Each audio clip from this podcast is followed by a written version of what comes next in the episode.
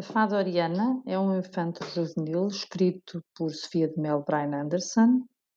Fala de valores importantes para a nossa sociedade. Os meus alunos leram o livro nas aulas português e consideraram uma história bastante agradável pelos ensinamentos que vai apresentando ao longo da história.